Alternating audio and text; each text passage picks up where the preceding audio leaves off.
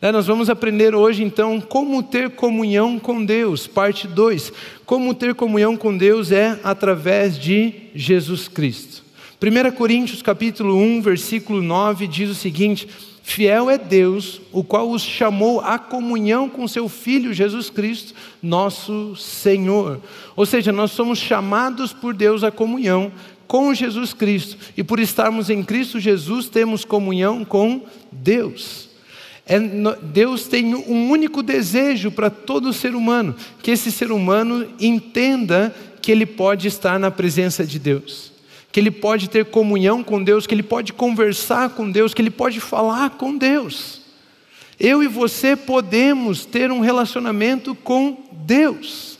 E Deus não quer que você entenda nada mais, nada menos além disso. Você precisa entender Deus te ama e Ele quer ter um relacionamento com você.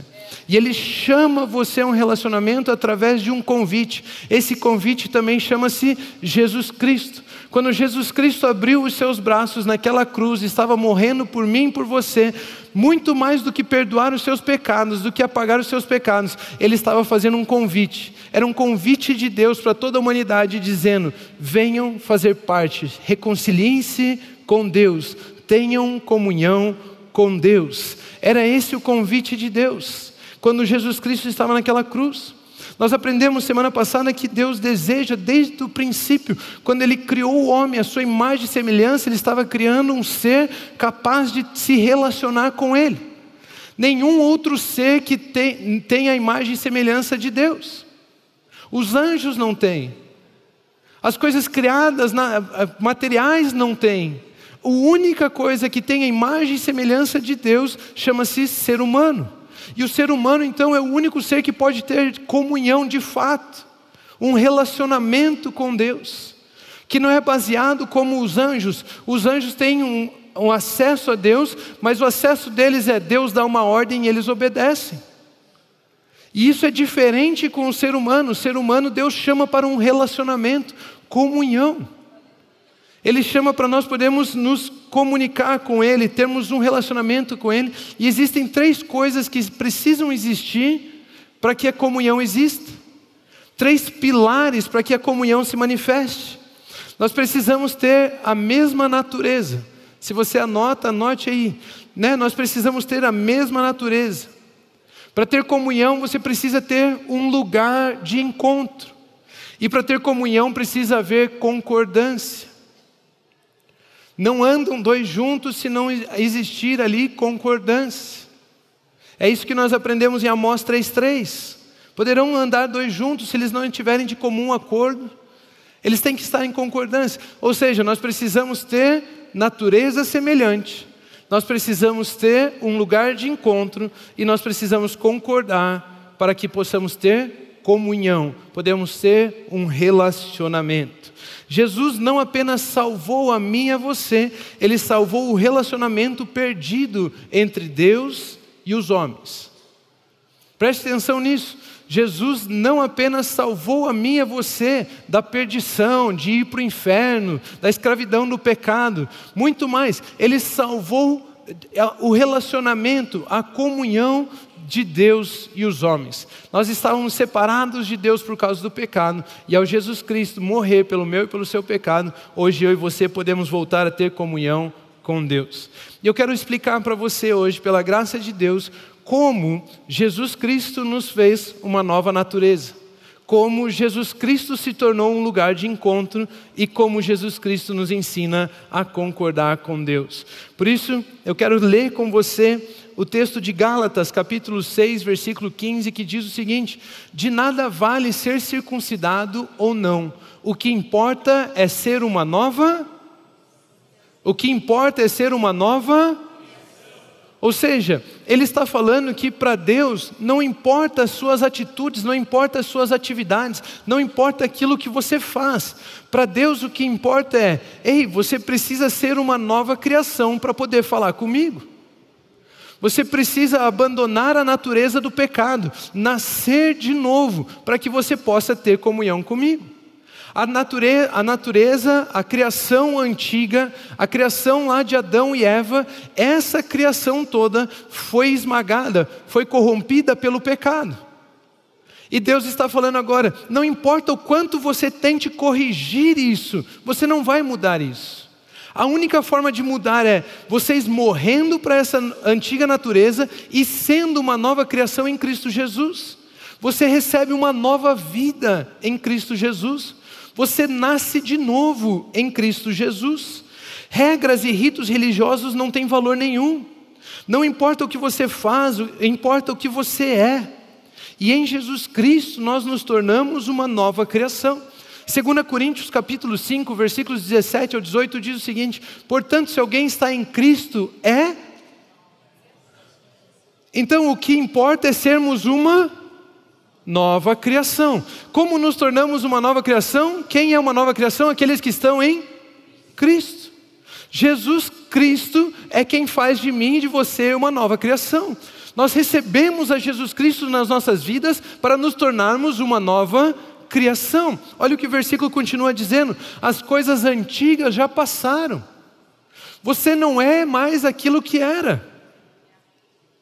Sabia disso? Você era um drogado, não é mais. Você era um viciado, não é mais. Você era um, sei lá, um corrupto, você era um ladrão, você era um bandido, você era um egoísta. Todos nós, egoístas, não somos mais. Somos uma nova criação. As coisas antigas já passaram, eis que surgiram coisas novas. Tudo isso provém de Deus. Não são as suas obras, não são as minhas obras, não é o que eu faço, não é o que você faz que dá crédito a você diante de Deus. Ser uma nova criação é um presente de Deus para mim e para você. Tudo isso provém de Deus, é Ele quem provê você se tornar uma nova criação, que nos reconciliou consigo mesmo, ou seja, nos ofertou o perdão e nos permitiu entrar na Sua presença de novo por meio de Cristo. E nos deu o ministério da reconciliação. Ou seja, quando eu e você anunciamos o Evangelho, nós não estamos anunciando uma mensagem de perdão de pecados, nós estamos anunciando uma mensagem de reconciliação com Deus, de podermos voltar a ter comunhão com Deus. O sonho de Deus, o desejo de Deus é ter comunhão com o homem.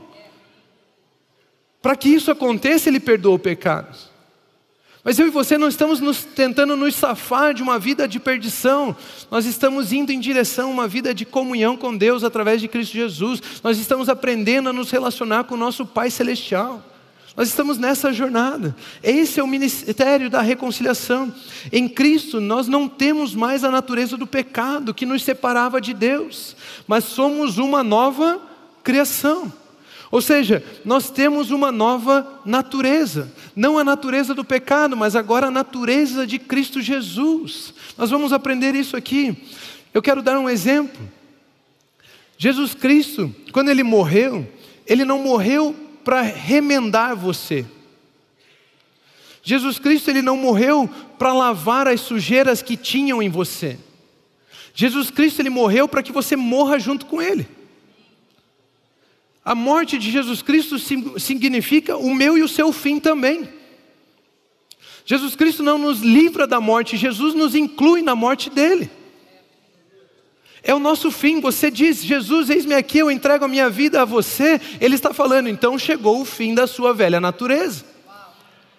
É como se você fosse uma camiseta e estivesse toda rasgada. Jesus não veio costurar emendas. Jesus veio pegar essa camiseta, jogar fora e falar: agora você é uma camiseta inteira nova. É isso que acontece com você. Você se torna uma nova criação. Você não é a criação antiga remendada. Você é algo novo, você é um ser novo. Aquilo que te culpava, aquilo que te condenava, não tem mais acesso à sua vida. Você é algo novo. As suas marcas, as suas atitudes, a sua vida do passado não tem nada a ver com quem você é agora. Nada. Essas pessoas que vieram hoje aqui não tem nada a ver o que elas eram cinco minutos atrás com o que elas são agora. Elas acabaram de nascer de novo. É necessário nascer de novo. Cristo Jesus disse a Nicodemos, um fariseu. E a Bíblia diz que existe como eu nascer de novo. Sabia disso? Você sabe como nascer de novo? No Evangelho de João, o apóstolo João, ele nos dá essa resposta em João 1, 12 e 13. Contudo, aos que o receberam, receberam quem? Jesus. Contudo, aos que receberam Jesus, aos que creram em seu nome, deu-lhes o direito de se tornarem filhos de Deus os quais não nasceram da descendência natural, nem pela vontade da carne, nem pela vontade de algum homem, mas nasceram de Deus. Ser uma nova criação é nascer de novo, e não mais do ventre da sua mãe, mas agora você nascer de Deus. Você consegue compreender isso? Nascer de Deus, somos filhos de Deus. Ser uma nova criação é ser filho de Deus. Você foi gerado por Deus. Você tem o mesmo DNA de Deus. Você tem o mesmo DNA de Deus. Você não é mais carinha da sua mãe, do seu papai da sua mamãe. Agora você é carinha de Deus. Quando as pessoas olham para você, elas não veem as características do seu papai e da sua mamãe, elas veem as características de Deus. Você foi gerado por Deus. Você nasceu de Deus. Você pode dizer que o teu pai é Deus. Porque você foi gerado por ele. Você não é mais escravo do pecado, você não tem mais a natureza do pecado, mas tem a natureza de Deus correndo nas suas veias, você tem a natureza de Deus no seu corpo, você tem a natureza de Deus na sua alma, você tem a natureza de Deus no seu espírito. Você nasceu de Deus. Você foi gerado por Deus. Queridos, preste atenção nisso. Se você nasceu hoje de Deus, essas pessoas aqui nasceram hoje de Deus, elas se tornaram uma nova criação.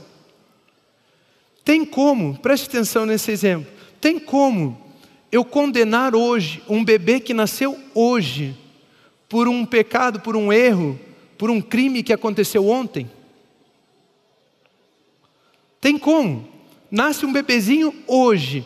Nós vamos condenar ele por causa de um assassinato que aconteceu ontem. Tem como? Tem como ele ser o culpado? Não. Ou seja, se você nasceu hoje de Deus, se você nasceu de novo em Deus, tem como você ser condenado por aquilo que te condenava antes? Tem como você ser culpado por aquilo que te culpava antes? Tem como você ser oprimido por aquilo que te oprimia antes? Você é uma nova criação. As coisas se fizeram novas. Você nasceu de novo, você é livre de toda condenação, culpa, dor. Ele te deu uma nova natureza, e não é uma natureza qualquer, porque se você foi gerado dele, você tem a natureza de Deus. Você tem a natureza de Deus. Você é feito à imagem do Filho de Deus. Você é a imagem e semelhança de Deus. A mesma vida de Deus está em você. O mesmo Espírito de Deus habita em você. Para que exista comunhão, precisa existir seres da mesma natureza. E em Cristo Jesus, Ele nos fez uma nova natureza, Ele nos fez uma nova criação. Na natureza, na comunhão, nós somos orientados, conduzidos por Deus. E Romanos capítulo 8, versículos 14 e 15 nos ensina o seguinte: porque todos os que são guiados pelo Espírito de Deus são filhos de Deus. Todos aqueles que têm o mesmo Espírito que Deus tem, pode haver concordância, pode haver direcionamento do Espírito na minha vida agora, porque eu tenho a mesma natureza, porque eu sou filho de Deus. Pois vocês não receberam um Espírito que os escravize para novamente temerem, mas receberam um Espírito que os adota como filhos, por meio do qual clamamos: Pai, Abba, Pai. A diferença é que Adão era criatura, ele havia sido criado por Deus. Eu e você somos gerados de Deus, somos filhos de Deus, temos o DNA de Deus, temos o Espírito de Deus, somos conduzidos pelo Espírito de Deus, temos a mesma natureza do nosso Pai, ou seja, eu e você podemos ter comunhão com Deus. O problema da natureza do pecado foi resolvido, agora somos filhos. E porque somos filhos, temos o mesmo espírito. Se temos o mesmo espírito, a mesma natureza, se temos a mesma natureza, podemos ter comunhão com Deus. Os que têm a mesma natureza, o mesmo espírito, esses são orientados por Deus e em Cristo Jesus nós nos tornamos uma nova criação. Jesus Cristo nos fez uma nova criação. Em Jesus Cristo nós encontramos um lugar de encontro com Deus. Segundo ponto dessa mensagem, uma posição nova, um lugar de encontro. Quando o homem pecou, Deus veio procurar o homem, Deus veio conversar com o homem, e ele não fez a pergunta: Adão, o que você fez? Por que, que você fez isso de errado, Adão? Ele fez uma outra pergunta, nós vamos ver lá em Gênesis capítulo 3, versículos 8 ao 10, que diz o seguinte: Ouvindo o homem e a sua mulher os passos do Senhor que andava pelo jardim quando soprava a brisa do dia. Ou seja, existia um lugar de encontro no começo, chamado jardim, o jardim plantado no Éden. Quando soprava a brisa do dia, esconderam-se da presença do Senhor Deus entre as árvores do jardim. Mas o Senhor Deus chamou o homem perguntando: perguntando o quê? Onde? Onde está você? A pergunta de Deus foi: Onde está você? E ele respondeu: Eu ouvi teus passos no jardim, fiquei com medo, porque estava nu, por isso me escondi. Ou seja, para que eles possam, para que pessoas, para que seres da mesma natureza possam ter relacionamento, comunhão, precisa existir um lugar de encontro. E Deus foi ter um encontro com o homem que deveria ser a sua imagem e semelhança. E quando ele chegou lá, o homem não estava lá. Ele perguntou: Onde você está? E o homem respondeu: Eu tive medo, eu me escondi. Eu acho que não sou digno de estar na sua presença, eu não posso estar diante de você. Eu estou me sentindo condenado. Esse texto está nos ensinando então que para ter comunhão existe um lugar de encontro, uma posição. E é possível o homem decidir não estar lá. Deus veio fazer o que ele sempre fazia, comunhão com o homem como ele sempre teve. Não importava se o homem tinha pecado ou não naquele momento, Deus veio falar com o homem. Mas o homem decidiu não estar lá. Estar em uma posição de encontro com Deus é decisão nossa.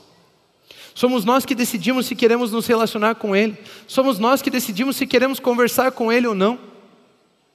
É por isso que Deus, Ele sempre fala: Eu estou aqui disponível a você. Eu te amo.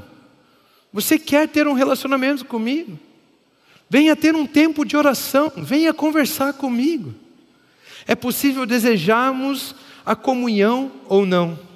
Por causa do pecado, o homem se escondeu de Deus e muitos acham que ainda não são dignos de estarem na presença de Deus. Muitos pensam, eu não posso falar com Deus por causa das coisas que eu fiz de errado. Pastor, eu não sou santo o suficiente para merecer falar com Deus. Ninguém era. Ninguém era. Mas em Cristo Jesus, todos nós nos tornamos uma nova criação. E por sermos nova criação, não podemos ser mais condenados por aquilo que tínhamos feito de errado pela antiga natureza. Nós agora podemos entrar com dignidade, podemos entrar com favor de Deus sobre as nossas vidas, neste lugar de comunhão com Deus. Nós podemos ter um relacionamento com Ele. Você não precisa se limpar para estar diante de Deus. Receba Jesus na sua vida e entre na presença de Deus pelos méritos de Jesus. Entre na presença de Deus pelos méritos de Jesus. Muitas pessoas acham que não são dignas de entrar na presença de Deus. Mas eu tenho uma boa notícia para você. Eu tenho uma excelente notícia para você. Em Mateus capítulo 18, versículo 1, a Bíblia diz: O filho do homem veio para salvar quem? Se havia perdido, isso? O que está escrito lá? O filho do homem veio para salvar o que se havia perdido? O que é que se havia perdido? Qual foi a pergunta de Deus? Aonde você está? Adão havia perdido o lugar de comunhão com Deus. E o Filho do Homem veio restaurar este lugar de comunhão. Jesus veio para restaurar esse lugar de comunhão. O que o versículo diz e não quem? O lugar de encontro estava corrompido e Jesus Cristo veio para salvar a comunhão entre Deus e o homem. Como se fazendo um lugar de encontro? Como que ele veio salvar o homem se fazendo um lugar de encontro?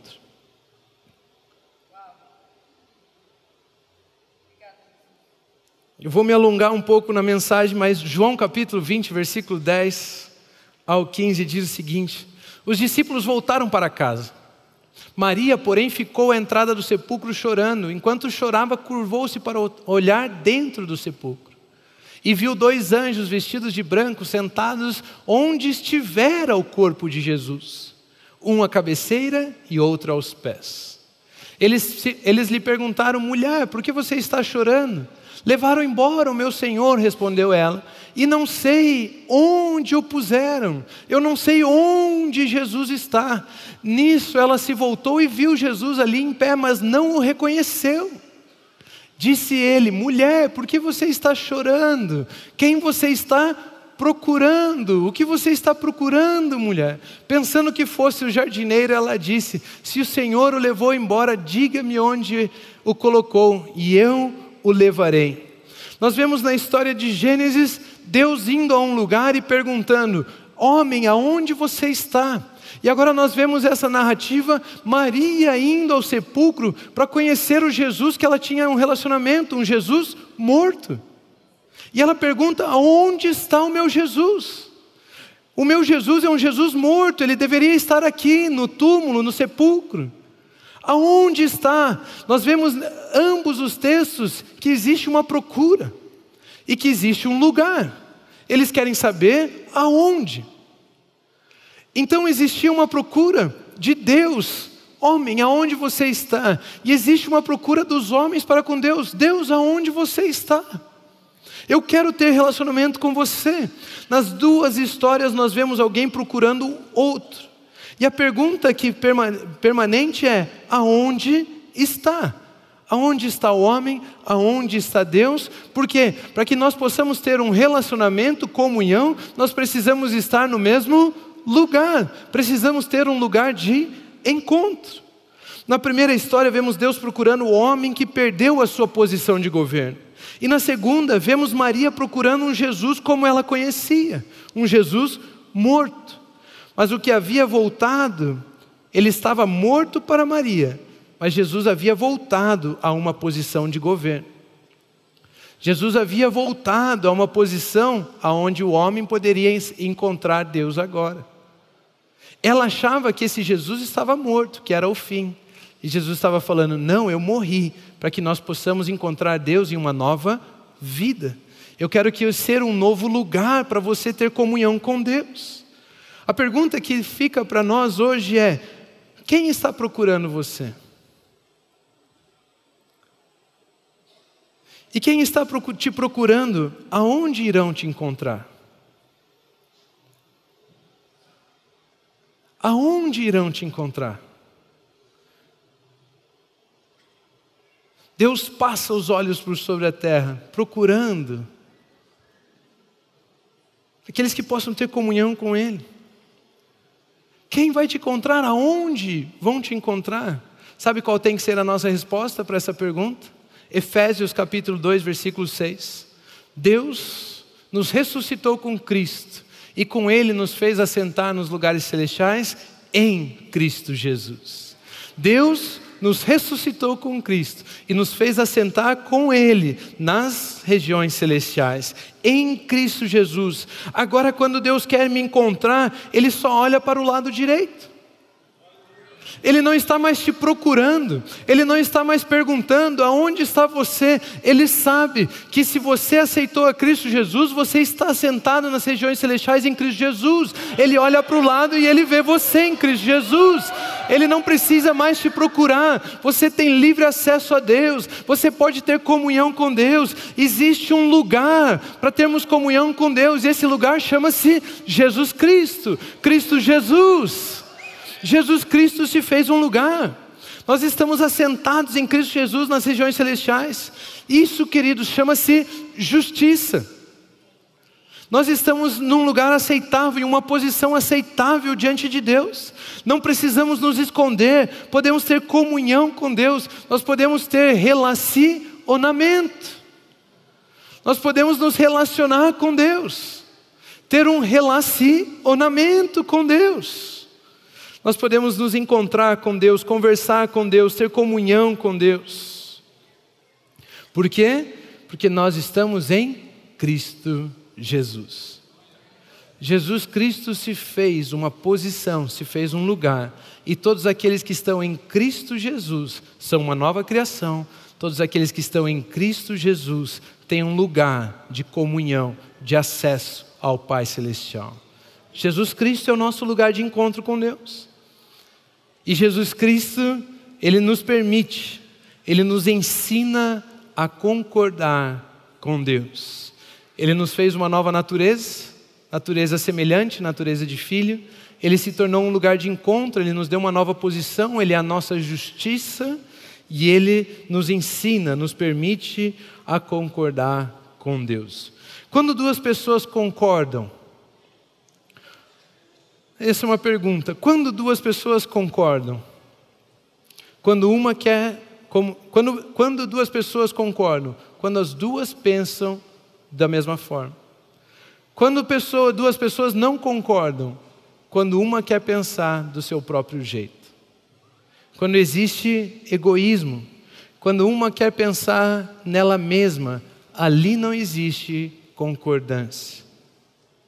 Todas as discussões que você já teve, todas as brigas que você já passou, todas as discórdias que você já viveu, foi porque uma das partes estava pensando nela mesma. Não estava pensando no nós, estava pensando no que eu vou ganhar, no que eu posso aproveitar, no que eu posso tirar disso. Todas as brigas. Agora você vê os casais se cutucando. Sabia que você era um egoísta. Né? Todas as vezes que existe discussão, não existe concordância, é porque uma das partes está pensando em si mesmo. O egoísmo, então, impede a concordância entre Deus e o homem. Foi resolvida a natureza, foi resolvido o lugar de encontro, e Jesus Cristo nos ensina a sermos libertos de nós mesmos e vivermos em concordância com Deus. O egoísmo, então, impede a concordância entre Deus e o homem. Tiago, capítulo 4, versículo 6, diz o seguinte mas Ele nos concede graça maior. Por isso diz a Escritura: Deus se opõe aos orgulhosos, mas concede graça aos humildes. Deus se opõe, Deus resiste aos soberbos, aos orgulhosos. Deus não tem comunhão com estes. Ele resiste o orgulhoso, ele resiste o soberbo, porque se não estivermos de acordo, não podemos estar juntos. Ele resiste o orgulhoso, mas ele dá graça ao humilde. Deus rejeita o orgulhoso, mas dá graça ao humilde. Orgulhoso é aquele que confia em sua própria força. Orgulhoso é aquele que dá mais crédito àquilo que ele conhece e sabe do que aquilo que Deus fala. Esse é o orgulhoso, esse é o soberbo. Deus diz A e ele, e ele não concorda, ele pensa B. Deus diz: você é uma nova natureza. Ele fala: será? Eu ainda pequei, eu acho que eu sou filho do pecado, eu acho que eu... Deus diz: Eu já levei todas as dores, todas as enfermidades, eu já te fiz uma nova natureza, você não pode sofrer mais condenação, você não pode mais sofrer culpa, você não merece mais sofrer essa dor. Você diz: Será? Eu estou com uma dor aqui. Isso é coisa de orgulhoso, isso é coisa de soberbo. Soberbo é aquele que dá mais valor ao que é temporal do que aquilo que é verdadeiro, aquilo que é eterno. Você confia mais na cadeira em que você está sentada do que no amor de Deus. Mais no que é temporal do que naquilo que é do que aquilo que é temporal, do que aquilo que é eterno. Isso é coisa de orgulhoso. Isso é coisa de soberbo.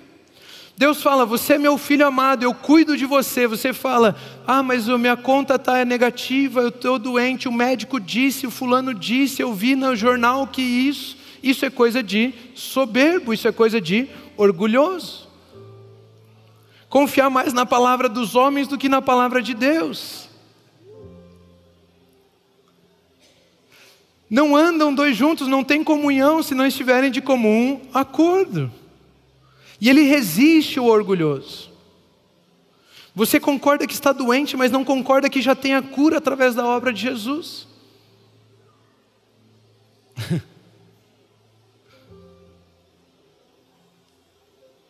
Você concorda que está te faltando algo, que você nasceu assim, que você tem que morrer assim, mas você não concorda que em Cristo Jesus você pode ser uma nova natureza. Você pode abandonar os seus vícios, você pode ter uma nova vida. E Jesus diz o seguinte em Mateus capítulo 11, versículo 29: Tomem sobre vocês o meu jugo e aprendam de mim. Ou seja, aprendam de mim. Aprendam de mim o quê? Pois eu sou manso e humilde de coração, e vocês encontrarão descanso para as suas almas. Como que nós nos livramos do orgulho? Aprendendo com Jesus. Jesus nos ensina a sermos humildes. Ele é manso, ele é humilde. Concorda com Deus quem aprende com Jesus. O humilde é livre de si mesmo, por isso concorda com Deus, concorda com Jesus. Ele não confia mais em si mesmo, ele não tem mais é, o desejo de fazer as suas próprias conquistas.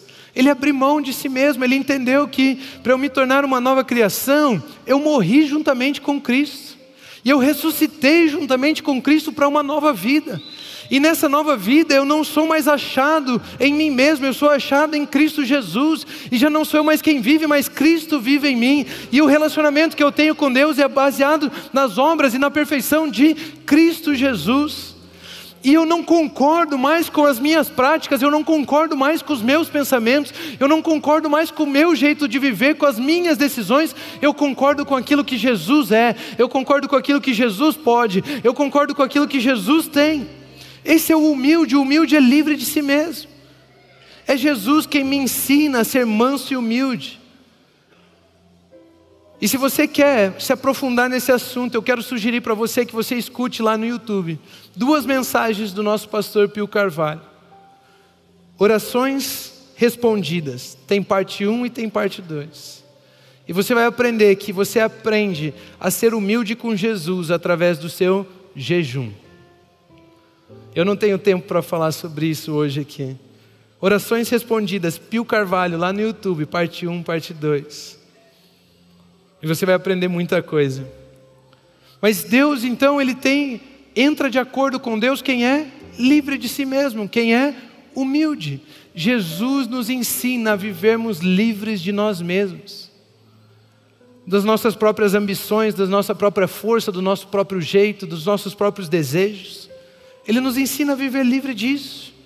É por isso que Jesus nos fez livres de nós mesmos, para podermos concordar com Deus e termos comunhão com Deus. Em Jesus nós nos tornamos uma nova criação, uma nova natureza. Em Jesus nós temos um lugar de encontro, uma nova posição, justiça de Deus. E Jesus nos ensina o caminho da humildade, para podermos concordar com Deus. Os três pilares para a comunhão com Deus estão em Cristo Jesus.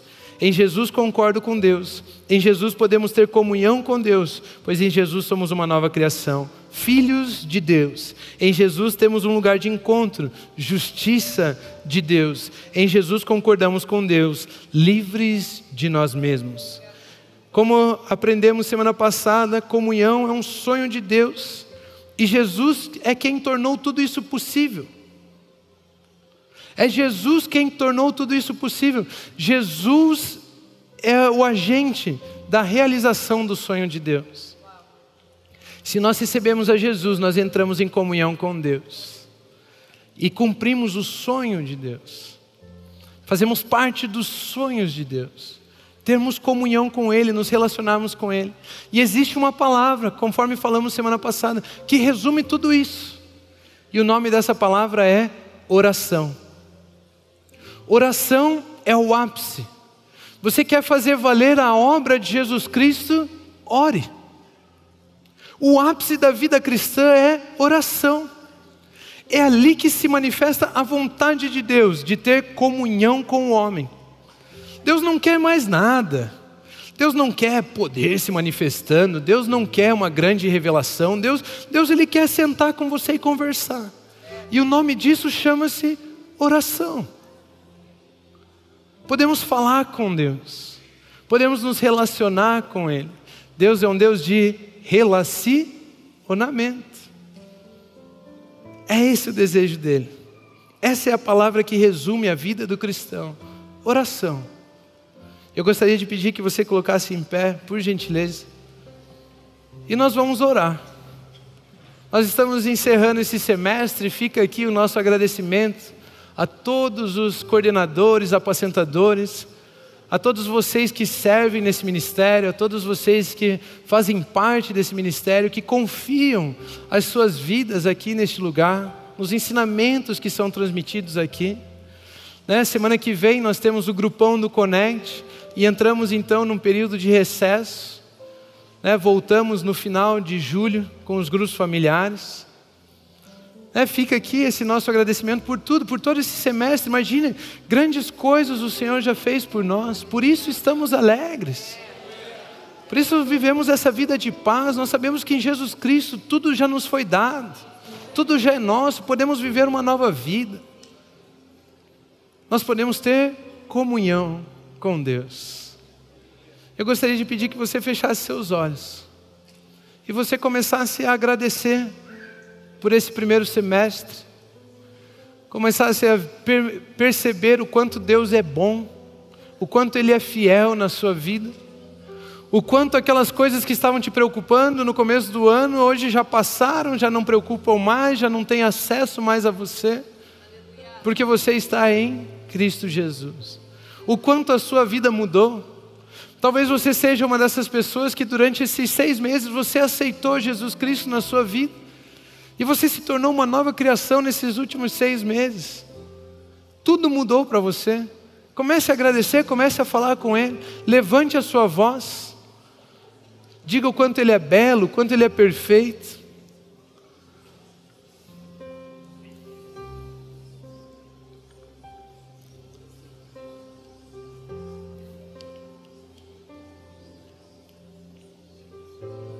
Jesus.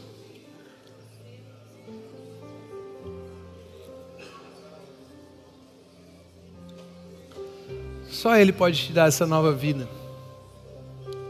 Jesus.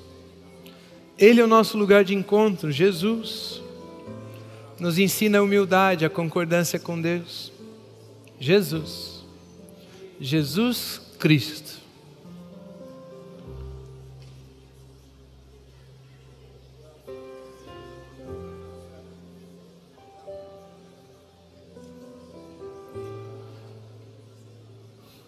Comece a declarar a verdade, como aqueles que concordam com Deus a respeito dos próximos seis meses que vamos viver esse ano. Pai, a Sua palavra diz que aqueles que são guiados pelo Espírito é que são seus filhos. Nós declaramos que nesse próximo semestre nós seremos reconhecidos por termos sido guiados, tomarmos decisões baseadas na, na condução do Espírito Santo. Deus, a Sua palavra diz que Jesus Cristo se fez pobre para que nós nos tornássemos ricos. Pai, nós declaramos uma manifestação material, financeira na vida de cada membro desse ministério, uma realidade diferente. Aquele que devia não vai dever mais, aquele que estava administrando a escassez vai administrar a abundância, como o Senhor sempre desejou sobre as nossas vidas. Pai, a Sua palavra diz que o mesmo Espírito que vivificou a Cristo Jesus dentre os mortos, este habita e vivifica os nossos corpos mortais. Pai, nós declaramos saúde sobre o corpo físico de todos que aqui estão. Declaramos que pessoas que sonham em ter filhos, baseados na obra de Jesus Cristo, eles engravidarão. Ainda este ano, nesses próximos seis meses vivendo, usufruindo daquilo que Jesus conquistou na cruz por eles. Pai, nós declaramos que os parentes dessas pessoas que estão aqui, que estão sofrendo com uma enfermidade, uma doença, dores, alguma coisa, que os médicos já disseram não tem jeito, nós declaramos tem jeito sim em Cristo Jesus.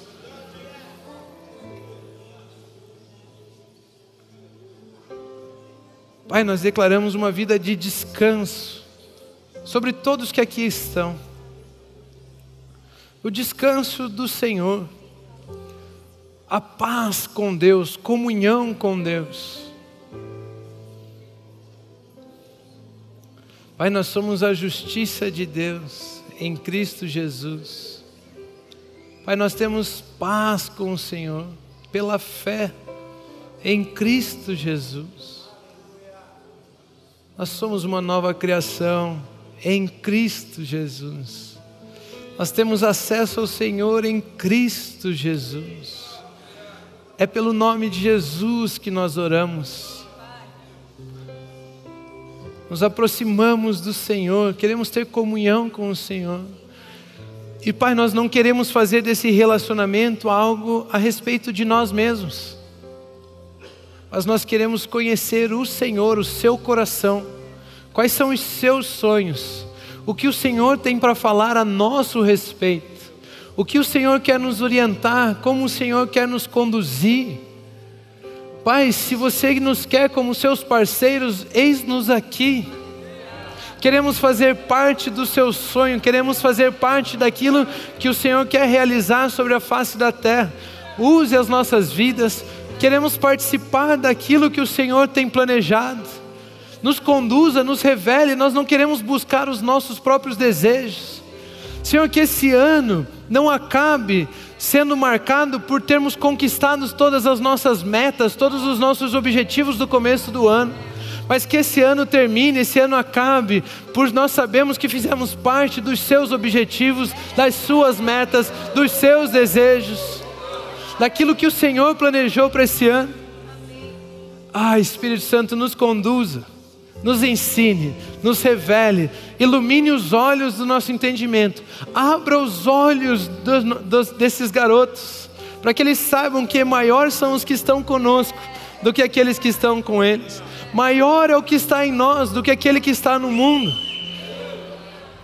Ilumine os olhos do nosso entendimento, por gentileza, Espírito Santo, nos ensine, nos conduza. Muito obrigado por esse semestre. Muito obrigado por tudo aquilo que podemos viver. Muito obrigado por esse ano. Senhor, nós não queremos saber o que esse ano vai trazer para nós. Nós queremos saber o que o Senhor vai depositar nas nossas vidas, o que o Senhor depositou nas nossas vidas para abençoarmos esse ano. Em nome de Jesus é que nós oramos. Amém. Amém.